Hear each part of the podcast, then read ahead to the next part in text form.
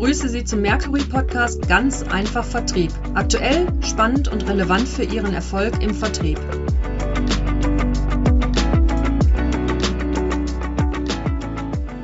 Hallo und herzlich willkommen, liebe Hörerinnen und Hörer, zu unserer Podcast-Reihe Ganz einfach Vertrieb von Mercury International. In unserer heutigen Folge geht es um Kompetenzen im Vertrieb und den erfolgreichen Quereinstieg in Vertriebspositionen. Mein Name ist Ronja Weißenfeld, Senior Consultant bei Mercury und mein heutiger Gast ist Alexander Kroschek. Guten Tag. Hi, Ronja, freut mich hier zu sein. Ja, hast mich ja schon gut angekündigt. Mein Name ist Alexander Krutschek, das ist richtig.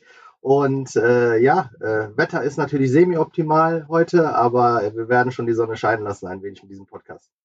Ja, zum Glück sind wir ja im Studio und können hier trocken stehen. Lass uns doch mal ganz kurz schauen, wie wir dich vorstellen können. Was hast du denn sich alles gemacht und wo stehst du heute? Ja, also tatsächlich gar nicht so viel. Also mein beruflicher Werdegang ist halt der, dass ich circa elf Jahre äh, bei einer Versicherung gearbeitet habe, habe dort Schadenregulierung gemacht und ja, mittlerweile äh, seit fast vier Jahren äh, als Immobilienmakler unterwegs. Bei der Firma McMakler ist ein Start-up gewesen seinerzeit. Mittlerweile der bekannteste Makler in Deutschland laut empirischen Studien und so ist es halt. Ne? Kurzfassung, im Grunde genommen eine sehr, sehr lange berufliche Karriere in der Versicherungsbranche gehabt und äh, ja, mit dem Quereinstieg dann eine komplett neue Branche für mich erschlossen. Ja, Mensch, das klingt aber spannend. Schadensregulierung, Vertrieb als Immobilienmakler ähm, hat man sicherlich auch Überschneidungen so im Kontakt mit Kunden. Aber auf den ersten Blick scheinen das ja doch eher so zwei verschiedene Welten zu sein. Schauen wir uns doch mal deinen Start in die vertriebliche Welt an. Was war denn damals für dich der erste große Schock im neuen Job? Ja, also äh, du hast natürlich recht, das sind äh, zwei Paar Schuhe. Natürlich gibt es Überschneidungen, was äh, die Kundenbetreuung angeht. Äh, das war für mich keine neue Welt, in der ich eingetaucht bin. Allerdings, klar, der erste Schockmoment ist halt äh, der erste geplatzte Notartermin gewesen. Also, Nein. Ja, also ich erinnere mich so, als wäre es gestern gewesen. Im Grunde genommen war es so, dass es auch ein guter Freund von mir war, dem ich die Immobilie angeboten habe. Und dem ist dann äh, die Finanzierung äh, geplatzt. Nach dem Telefonat bin ich rausgekommen und war kreidebleich, also so wie die Wand, die wir hier hinter uns sehen. Und ja, das war natürlich äh, der erste Schockmoment, den ich dann für mich so verinnerlichen musste. Hatte dadurch natürlich auch schlaflose Nächte, weil man ist halt gehypt. Man denkt sich, okay, jetzt äh, erobert man die Welt und äh, äh, direkt das erste Objekt geht einem dann äh, einen Tag vor dem Notartermin dann äh, flöten. Ja, das war natürlich dann im Grunde genommen etwas anders, als man sich das vorgestellt hat tatsächlich. Mensch, das klingt richtig heftig. Gut, dass du es verkraftet hast. Und zum Glück gibt es ja nicht immer nur Schockerlebnisse. Du hast dich berappelt und kannst natürlich heute unheimlich viele Erfolgsgeschichten erzählen. Allerdings braucht man natürlich auch gewisse Kompetenzen, um solche Herausforderungen und generelle Herausforderungen im Vertrieb zu meistern. Was waren denn so die ersten Skills, die du dir aneignen musstest? Ja, im Grunde genommen, wenn ich ganz, ganz ehrlich bin, äh, ist es Demut tatsächlich. Also äh, grundsätzlich ist es ja so, dass man als Immobilienmakler natürlich komplettes Selbstbewusstsein darstellen muss und das auch ausstrahlen muss, aber man darf halt auch nicht vergessen, wo man hergekommen ist und äh, man muss sich dann auch mal wirklich vor Augen halten, dass man hier mit Träumen und Ängsten und Sorgen von äh, Kunden dann halt auch dealt und äh, das ist halt so ein Thema. Ne? Man muss sehr, sehr feinfühlig sein und alles, was mit Geld zu tun hat, äh, gibt es natürlich dann auch Hürden äh, zu überschreiten. Und äh, ja, diese Demut, äh, die muss ich mir tatsächlich aneignen, weil der Hype, der war halt wirklich real, wie man so schön sagt. Man denkt, man erobert die Welt, aber die Ängste und Sorgen der einzelnen Customer am Ende des Tages, die musste man tatsächlich auch für sich verinnerlichen und dann halt auch mal durchspielen das war dann tatsächlich eine große Hürde, die ich hatte, weil damit hatte ich nicht gerechnet. Ne? Also äh, ich hatte jetzt nicht das Gefühl, äh, hier der Türausschließer zu sein und dann äh, ein Notartermin nach dem anderen zu haben, aber äh, die Vorstellung und die Realität, die sind dann schon zwei Konträrpaar Schuhe. Ne? Und das ist dann halt wirklich auch eine große Hürde gewesen. Und ja, äh, ich hatte natürlich das Glück, dass ich in einer Company dann angestellt bin, die einem auch viele Unterstützung liefert hat. Ne? Äh, sprich, man ist mitgelaufen mit erfahrenen Kollegen.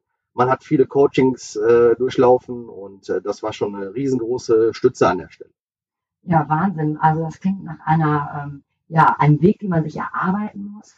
Vielfältigen, ja, Kompetenzen, Skills, die man mitbringen muss, die man sich aneignen muss. Jetzt hast du gesagt, deine Firma hat dich unterstützt, Coaching, gab es auch Trainings oder welche Tipps würdest du vielleicht auch Führungskräften geben, die du halt als sehr dankbar angenommen hast? Also äh, Coachings gab es in Hülle und Fülle. Ähm, wir haben tatsächlich eine komplette äh, Abteilung, die Coachings durchführt. Durchs Intranet äh, können wir uns auch selber für etwaige Vorträge und ähnliches dann halt auch anmelden. Und ja, ich glaube, das ist essentiell, besonders für einen Quereinstieg, ne? weil kein Meister ist vom Himmel gefallen und äh, paar erfahrene Coaches, die einem da ein paar Tipps geben können, die sind halt wirklich sehr, sehr wichtig an der Stelle. Hatte ich auch nicht mit gerechnet, weil ich habe in meinem alten Job nicht so viel davon gehalten. Ne? Aber ich glaube, gerade wenn man in neuen Sphären eintaucht, sollte man das schon annehmen. Und äh, das ist tatsächlich auch so ein Thema. Und zu deiner nächsten Frage, was würde ich dann einem Vorgesetzten empfehlen?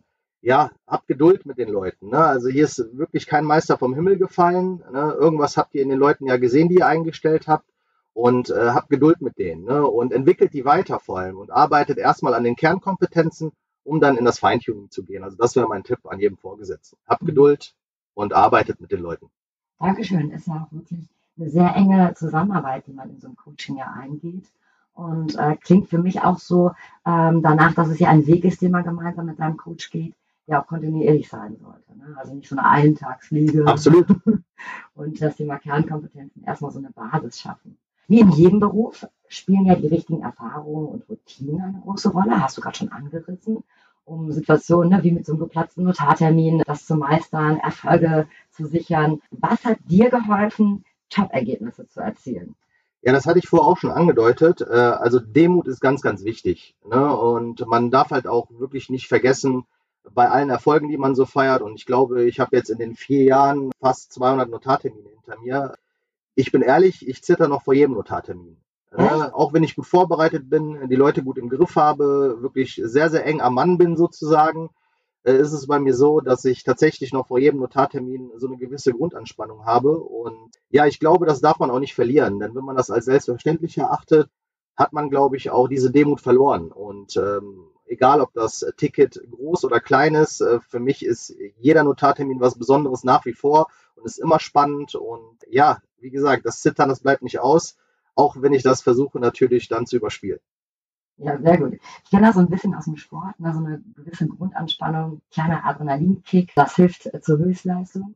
So ist es. Unter Druck entstehen Diamanten, sagt man ja so schön, und das ist in dem Fall natürlich auch so. Sehr gut. Okay. Dreh- und Angelpunkt im Vertrieb ist natürlich, ne, wenn wir vor der Tür stehen, wenn wir zum Notartermin reingehen oder auf einer Besichtigung sind, wie den Abschluss zu erzielen. Dass der Kunde Ja sagt. Jetzt hat man ja genauso diese Lieblingskunden, die so richtig herausfordernd sind. Stell dir vor, du brauchst den Abschluss, ja, weil das Objekt muss auf jeden Fall weg, wie auch immer. Wie gehst du vor, äh, wenn der Kunde das erste Nein verlauten lässt? Wie kriegst du ihn gedreht? Wie kriegst du den Bedarf dann nochmal geweckt, dass er wirklich dann auch mit dir zum Notartermin geht? Ja, also ein Nein ist erstmal eine Information für mich. Mit einem Nein ist es ja nicht getan. Ich muss ja wissen, warum sagt er Nein? Was kann ich von meinen Teilen noch tun, äh, damit seine Meinung sich dann ändert? Und das sind halt dann äh, die offenen Fragen, die man stellt. Was fehlt einem denn? Äh, was kann ich noch von meiner Seite dazu beitragen, dass sich seine Meinung ändert? Natürlich wird es auch vorkommen, dass ein Nein ein Nein ist, aber unter normalen Umständen in meinem Job habe ich ja mehr als einen Interessenten und mit dem Nein des einen Kunden kann ich natürlich eine Einwandbehandlung mir schon bereitlegen für den nächsten. Ne, sollte diese Thematiken weiter auftauchen, weil die überschneiden sich oft, habe ich tatsächlich dann durch diesen Informationsfluss einen Vorteil für den nächsten Interessenten. Das klingt spannend. Also Vorbereitung ist key, habe ich mitgenommen. Die Ziele verstehen, ne? warum sagt jemand nein, aber was will er eigentlich erreichen, um dann nochmal zu schauen, wie kann man den Kunden glücklich machen. Wenn du mal reflektierst, damals von der Versicherung in den Immobilienjob. Wie hast du dir den Job vorgestellt? Was ist Realität davon geworden? Und was vielleicht ist unerfüllt geblieben? Also grundsätzlich muss ich sagen, ich habe mit dem Switch von der Versicherung zum Immobilienmakler nichts falsch gemacht. Also es ist ein absoluter Traumjob. Aber Wahrheit und Fiktion liegen halt tatsächlich oftmals sehr, sehr weit auseinander. Also man stellt sich natürlich vor, dass man absolut Premium-Produkte veräußert und ja, die Realität sieht halt tatsächlich anders aus. Ich will nicht sagen, äh, dass wir Schrott verkaufen, denn jede Immobilie hat natürlich auch äh, seine Vorteile. Aber hier und da ist es natürlich auch ein Kulturschock, ne? wenn man dann in eine äh, Immobilie reinkommt, die unter Umständen von einem Messi bewohnt worden ist und ähnliches Und dort zu versuchen, äh, noch eine Vision an den Mann zu bringen, das ist natürlich dann auch eine Hürde, die man vielleicht dann vorab nicht so für sich verinnerlicht hatte. Und äh, ja, wir hatten es vorher angedeutet, das kommt alles mit der Erfahrung. Ne? Also ich glaube, ich bin relativ gut darin, Bilder mit Wörtern malen zu können. Also die Rhetorik, die ist mhm. dahingehend natürlich auch essentiell. Und ja, äh, das war tatsächlich dann auch so ein bisschen äh, die größte Problematik, ne? sich auch auf äh, Immobilien einzulassen, die halt vielleicht nicht in irgendeiner Form bei Selling Sunset dann äh, bei Netflix auftauchen, sondern. Oder wie hier in Meerbusch. Oder wie hier in Meerbusch, genau, obwohl hier auch nicht alles Gold ist, was glänzt. Ne? Äh, aber klar, die Lage spielt natürlich auch eine Rolle und darum geht's. Was sind die Vorzüge eines Produktes? Ne? Und das kann man ja auf jegliche Produkte dann äh, übertragen grundsätzlich.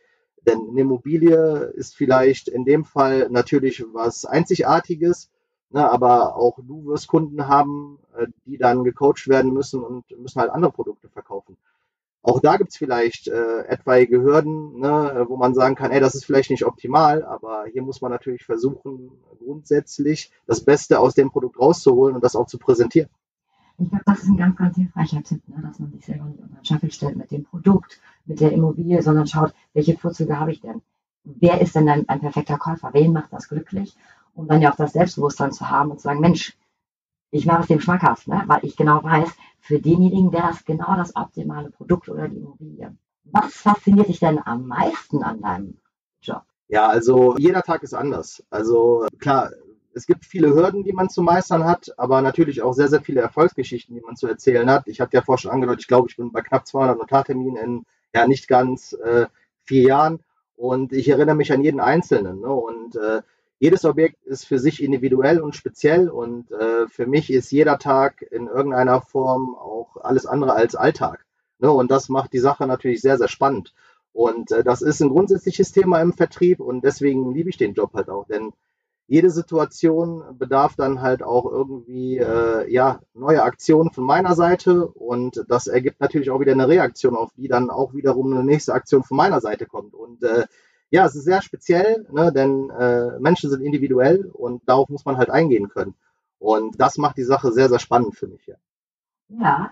Was ist denn dann dein persönlicher Erfolgsfaktor? Menschengeschäft ist ja nicht immer ganz so einfach, ne? aber Vertrieb ist nun mal Dreh- und Angelpunkt äh, als Interaktion zwischen mindestens zwei Menschen. Ja, also ich glaube, und ich habe es mir auch versucht, bis jetzt immer auf die Fahne zu schreiben, seid authentisch, weil es bringt nichts, sich zu verbiegen, ähm, denn ihr werdet nicht glücklich damit wenn ihr euch dann am nächsten Morgen nicht mehr in den Spiegel anschauen könnt, dann äh, wird das äh, schwierig.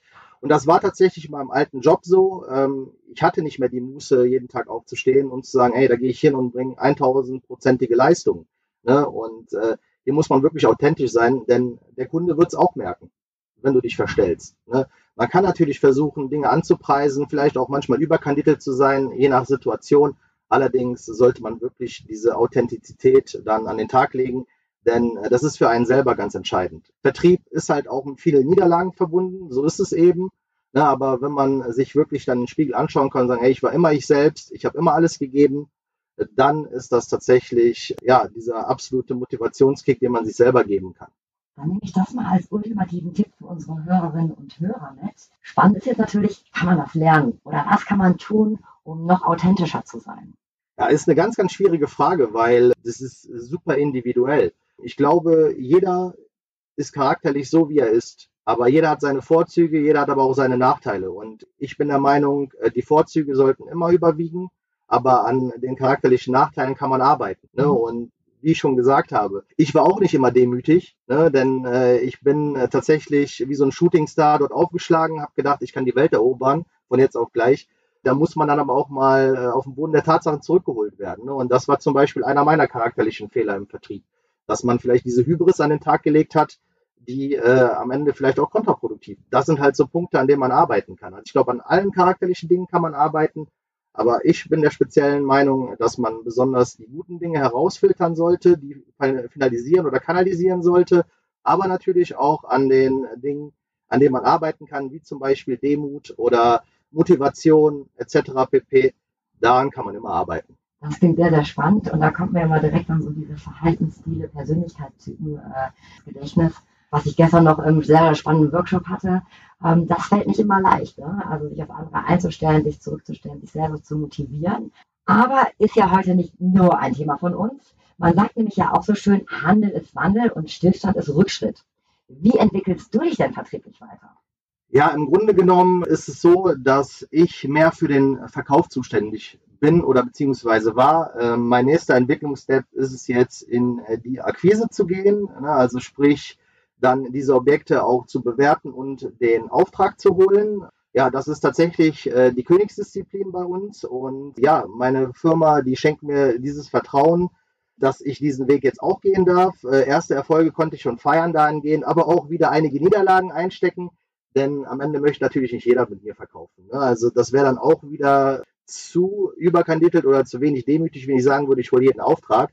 Allerdings ist es nochmal was sehr, sehr Spannendes in dem Zusammenhang, äh, hier nochmal einen anderen Weg zu gehen und auch aus seiner Komfortzone rauszukommen. Ne? Also klar, 200 Notartermine sprechen eine eindeutige Sprache, aber 200 Aufträge zu holen ist das nächste Ziel. Und äh, das ist halt der nächste Entwicklungsstep bei mir. Ja, da wünsche ich dir auf jeden Fall viel Erfolg. Ich weiß auch, dass viele natürlich so gewisse Manschetten haben. Du hast es selber gesagt, Akquise, Königsdisziplin, moderne Akquisemethoden. Das könnte sicherlich ein Ausblick auf den nächsten Podcast sein. Ich wünsche dir ganz, ganz viel Erfolg für die, deine nächste spannende Aktion. Bedanke mich für das fantastische Interview. Und wenn Sie, liebe Hörerinnen und Hörer, in weitere spannende Podcasts eintauchen wollen rund um das Thema Vertriebsoptimierung, dann finden Sie diese auf unserer Website www.mercury.de und natürlich auf allen bekannten Podcast-Portalen. Mein Name ist Ronja Weißenfeld und ich bedanke mich fürs Zuhören. Bis dahin, tschüss.